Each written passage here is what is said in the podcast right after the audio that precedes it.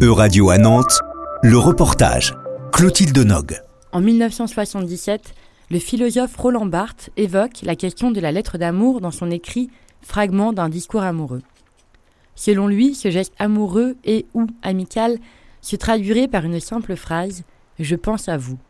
En s'inspirant de cette réflexion et pour répondre à la carte blanche donnée par le musée de l'imprimerie de Nantes, le collectif curatorial et artistique Impression mutante s'est posé la question suivante.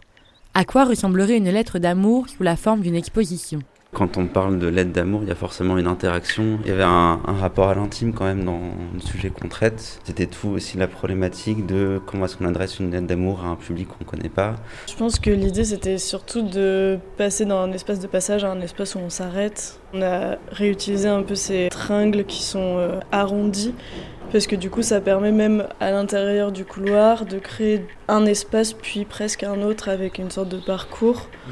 et euh, de l'assise qu'on a au milieu euh, qui crée vraiment du coup une sorte d'invitation à venir euh, s'installer et s'asseoir et écouter des choses. Victor Tétaille-Josse, Alexandre Leprieux, Gaël Forcé-Moreau et Juliette Maurice se sont inspirés de l'esthétique de la chambre d'ado pour venir exposer leurs textes, leurs photos et leurs vidéos. C'est aussi des jeux de composition qu'on a aussi dans notre travail parce qu'on fait aussi tous les cadres de l'édition et c'est quelque chose qu'on retrouve dans la fabrication d'une édition.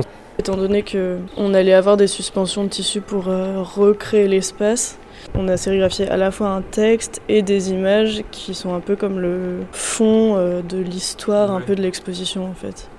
Une histoire fictionnelle créée par le collectif, une histoire qui suit les échanges de quatre personnes après un été passé ensemble.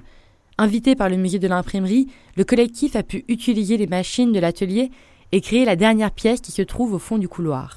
Et donc ça c'est extrait d'une lettre, je crois que c'est Alexandre qui l'a écrit, qu'on a scanné, qu'on a mis en grand et qu'on a sérigraphié du coup sur ce grand papier.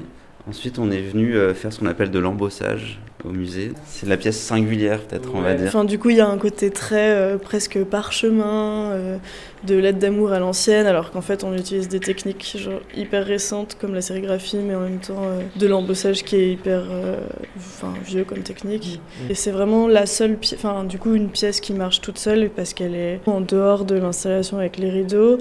Et c'est un peu la pièce sur laquelle on a travaillé vraiment à quatre un espace immersif donc, fédéré par deux pièces sonores. On a travaillé sur un son plutôt d'ambiance avec des bruits un peu euh, de téléphone portable qui écrivent des SMS et en même temps un environnement plutôt naturel au bord d'une rivière pour revenir encore à ce récit euh, qu'on a écrit euh, du début quoi. La deuxième pièce sonore qui reprend une partie des textes de l'exposition est à écouter dans un MP3 au musée de l'imprimerie de Nantes et ce jusqu'au 10 décembre. Et voilà un extrait. J'ai aussi réalisé que s'envoyer des lettres, c'était un peu comme tisser un lien secret dans l'ombre des postières. Écrire A, c'est aussi prendre soin. Prendre soin parce que je réfléchis à... C'était un reportage de radio à Nantes. À retrouver sur euradio.fr.